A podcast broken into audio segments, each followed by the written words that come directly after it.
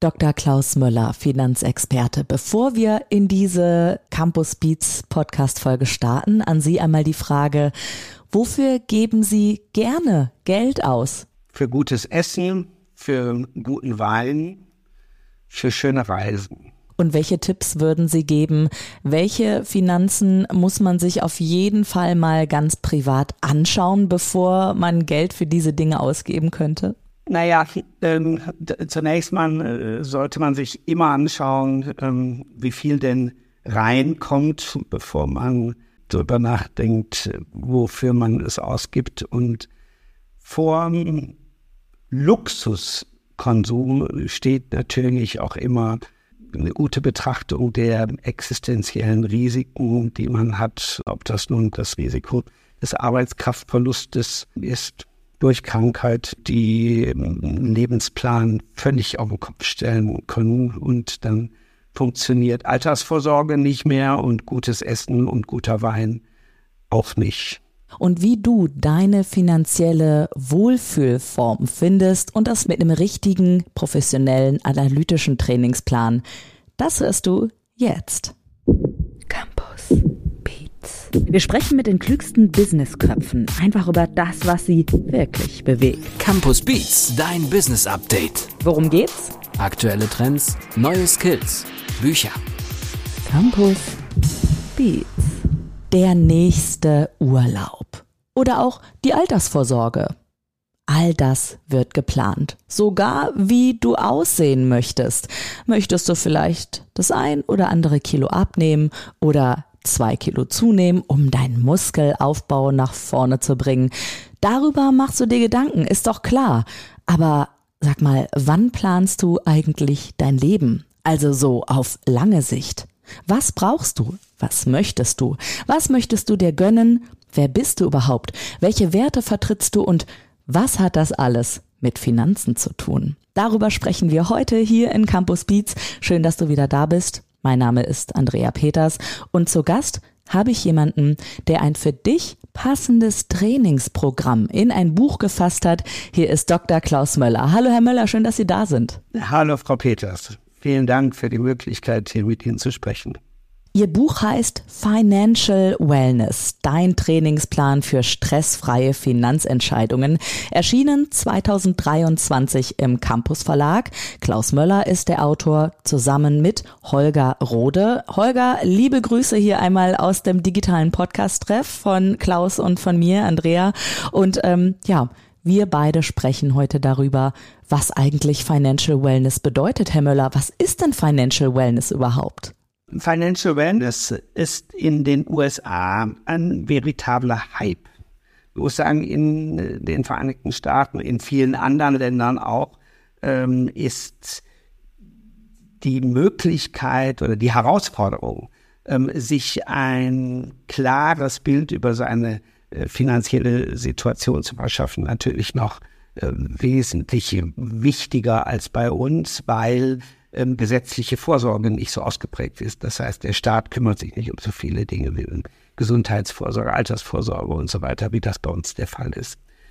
Aber auch bei uns gibt es viele Menschen, ich würde sagen 80 bis 90 Prozent, ähm, die nicht wirklich genau wissen, wo sie in Bezug auf ihre Finanzen, in Bezug auf Absicherung, Vorsorge, aber auch auf ihr Vermögen und ihre Vermögensplanung in die Zukunft stehen. Und Financial Wellness steht in den USA für die Idee, dass Arbeitgeber ihren Arbeitnehmern im Rahmen von Corporate Benefit Programm große Überschrift Mental Health Angebote machen, Instrumente zur Verfügung stellen, zum Beispiel auf den Unternehmensintranetseiten, mit deren Hilfe sich die Arbeitnehmer ein klareres Bild ihrer finanziellen Situation verschaffen können. Wir sind natürlich zutiefst davon überzeugt, dass die DIN-Normen, die wir in den letzten Jahren erarbeitet haben, ein, die beste mögliche Grundlage, das beste mögliche Instrument für die Menschen in Deutschland ist, oder Instrumente, die besten Instrumente sind, ähm, um sich Klarheit ähm, über finanzielle Situationen zu verschaffen. Weil was ist in der Finanzberatung, im Umgang mit Finanzen, ähm, bei den Deutschen das größte Problem, ein hohes Misstrauen gegenüber der Finanzbranche. Immer die Frage im Hinterkopf, wenn ich einem Finanzberater gegenüber sitze oder einer Finanzberaterin, hat die oder der jetzt mehr die eigenen oder meine Interessen ähm, im, im Sinn? Und die Normen sind da über jeden Zweifel erhaben. Die äh, garantieren eine objektive, neutrale Betrachtung der Dinge. Und ähm, insofern kann jeder, der sich an diesen Normen entlanghangelt, auch sicher sein, dass sie oder er im Mittelpunkt steht und am Ende ein Ergebnis rauskommt, das unverfälscht von allen fremden Interessen ist. Insofern diese Normen die besten Instrumente für wirkliche Financial Wellness im Sinne von neutraler Klarheit, echter Klarheit über die eigene finanzielle Situation. Ihr habt gerade gehört DIN. Ja, das hat nichts mit DIN A4 oder so zu tun, wobei vielleicht doch ein bisschen. Also das sind ja irgendwie Normen, die da sind, um auch ähm, vielleicht eine Grundlage zu schaffen, dass jeder eine Chancengleichheit sozusagen hat. Heute ist Klaus Möller Geschäftsmann bei Defino, das Institut für Finanznorm. Herr Möller, ähm, was würden Sie denn sagen, warum ist diese Chancengleichheit oder diese Einheitlichkeit für die Privathaushalte und für die Analyse überhaupt so wichtig? Also wenn wir an Normen denken, assoziieren wir ja ganz schnell immer zum Plagen. Also Finanzanalyse nach Norm, da werde ich jetzt in irgendein Schema reingepresst. Das ist falsch.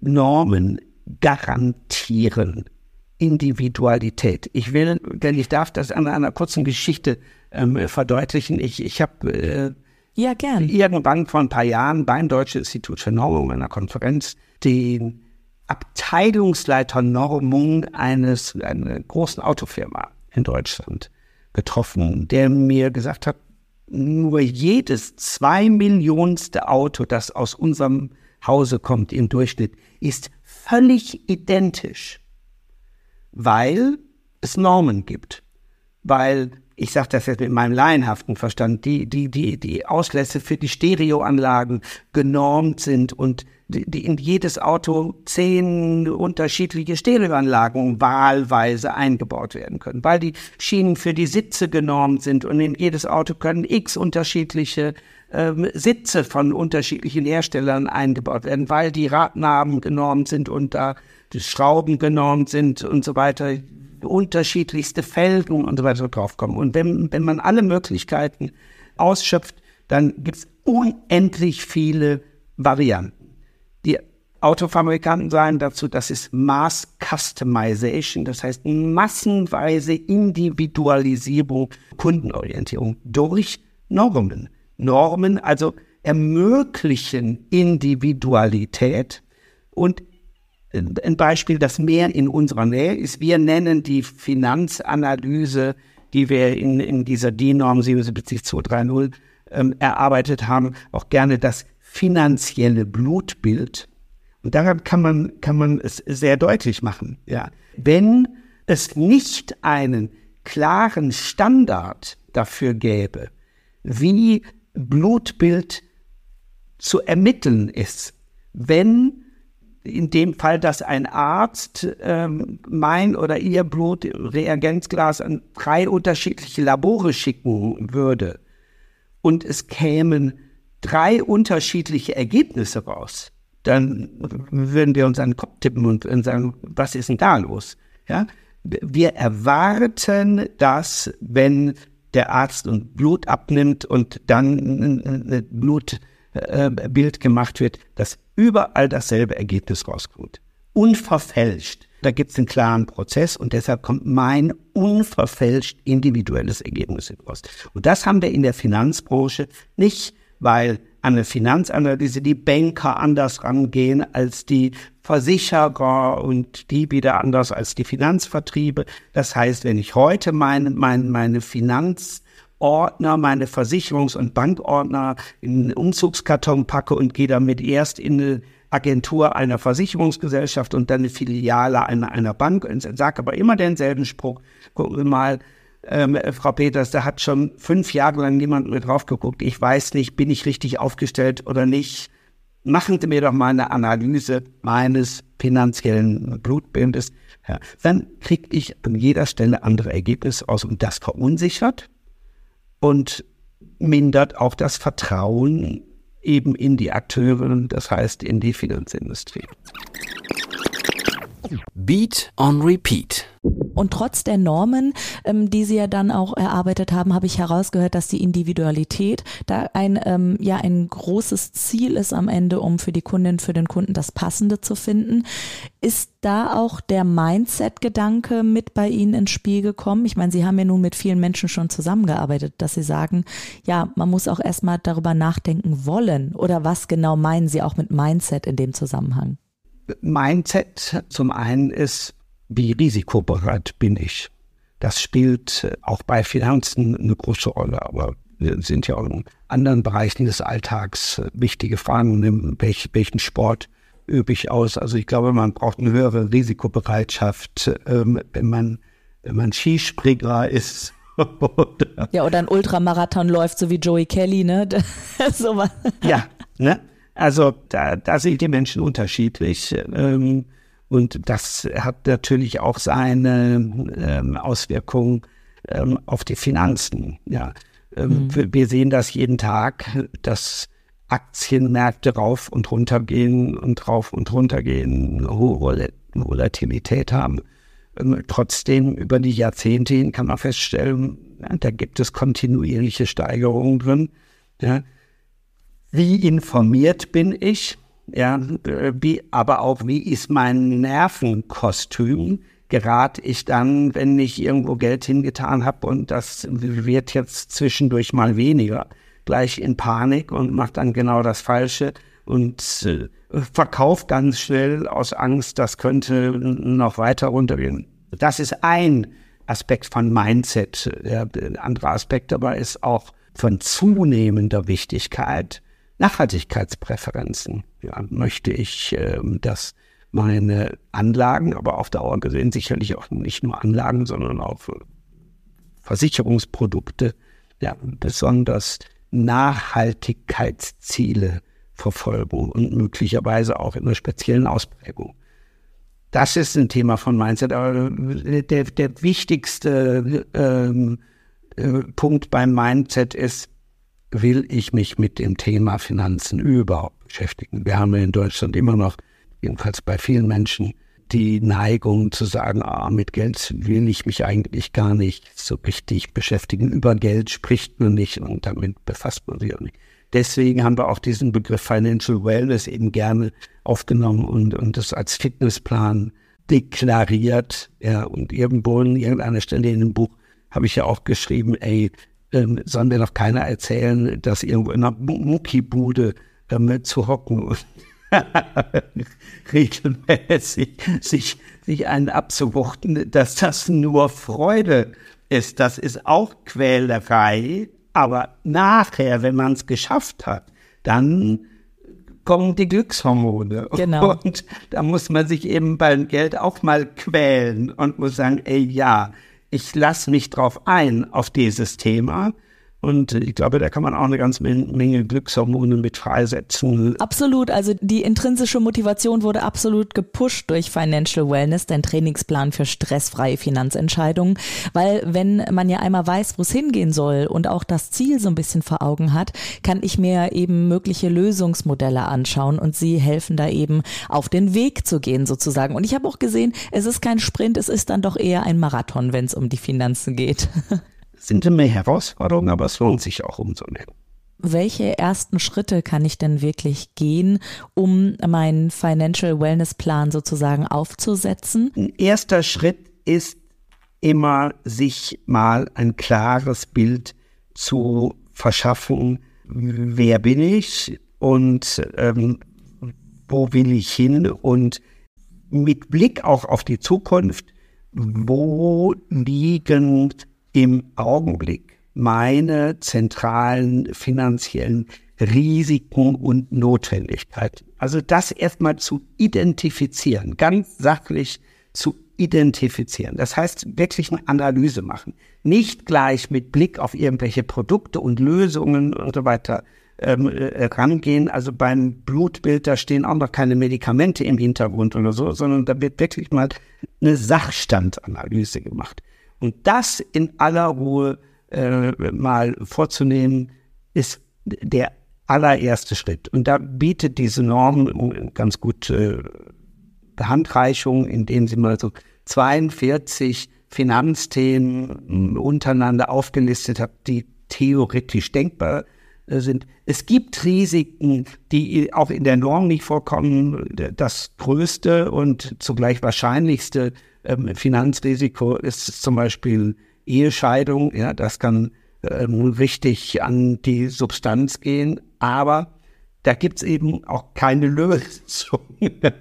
ja, weil, weil eine Versicherung gegen Ehescheidung gibt's ähm, jedenfalls nach meiner Kenntnis seriös äh, noch nicht. Und die allermeisten äh, Themen lassen sich ja auch mit Finanzprodukten, Bank- oder Versicherungsprodukten lösen. Und die sind eben in, in der Norm aufgelistet und da kann man sich mal dran entlang arbeiten und kann sagen, nee, Jagdhaftpflichtversicherung brauche ich noch nicht, ja, weil Jagd ist nicht mein Thema, aber das und das und das ist von Relevanz und das sind Versicherungsthemen, Risikothemen, aber eben auch Notwendigkeiten wie, hat mit Risiko nichts zu tun, ja, ähm, eine vernünftige Liquiditätsreserve zu bilden, Rücklagen zu bilden für den Erhalt meiner Immobilie und so weiter. Super. Und wer mehr wissen will, das Buch heißt Financial Wellness, dein Trainingsplan für stressfreie Finanzentscheidungen, erschienen im Campus Verlag. Autoren sind Klaus Möller, mit dem ich gerade spreche, und Holger Rode.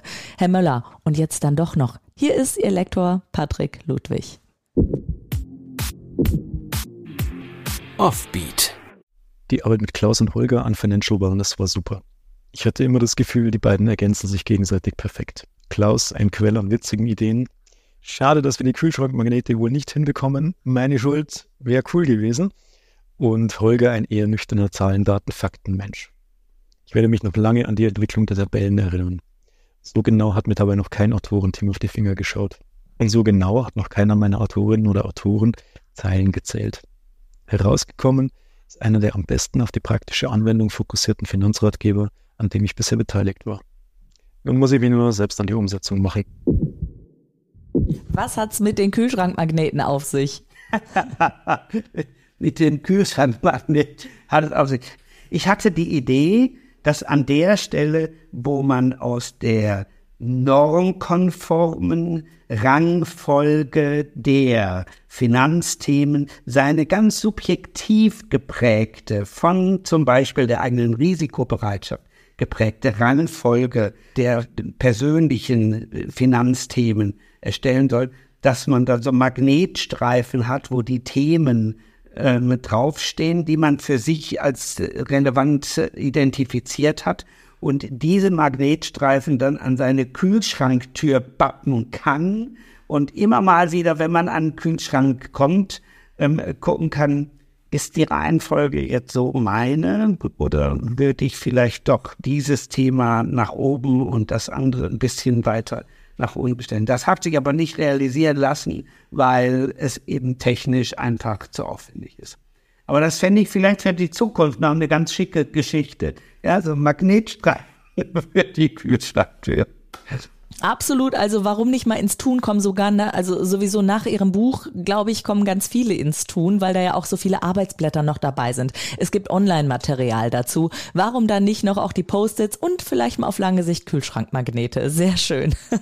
Herr Möller, es hat mich sehr gefreut, dass wir heute sprechen konnten über Finanzen und ich muss sagen, ich blicke auf Finanzen, was ich als sehr spannendes Thema einschätze, jetzt äh, mit noch größeren Augen äh, durch die Normung und dass das wirklich mit Individualität Individualität auch zu tun hat, dass ich sozusagen eine äh, für mich individuelle Bedarfsanalyse machen kann, um meinen eigenen Trainingsplan zu machen. Weil das Leben ist zu kurz für schlechte Finanzen und für schlechte Trainingspläne. Und warum nicht nur den Urlaub planen und das Training, warum nicht auch die Finanzen? Genau. Und in der Folge, in der Folge schlechter Finanzen dann für schlechtes Essen und schlechten Wein und schlechte Geist. Ja, das geht ja gar nicht. Das genau. stimmt, genau. Herr Möller, Dankeschön. Liebe Grüße nochmal an Holger Rode. Sag ich ihm gerne. Und äh, wer reinblicken möchte, macht das bitte. In der Podcast-Beschreibung schreibe ich euch den Titel nochmal, dann auch den Link direkt zum Buch. Und wenn ihr neugierig seid auf Klaus Möller, was er so macht, auf seine Vita oder auch wie der Mann aussieht, Fotos gibt's natürlich auf der Homepage des Campus Verlags. Ich wünsche euch was, bleibt neugierig und schaut euch mal eure Finanzen an, denn über Geld spricht man eben doch. Klaus Möller, herzlichen Dank. Vielen Dank Ihnen und alles, alles Gute. Campus Beats. Mehr Campus gibt es unter www.campus.de slash podcast.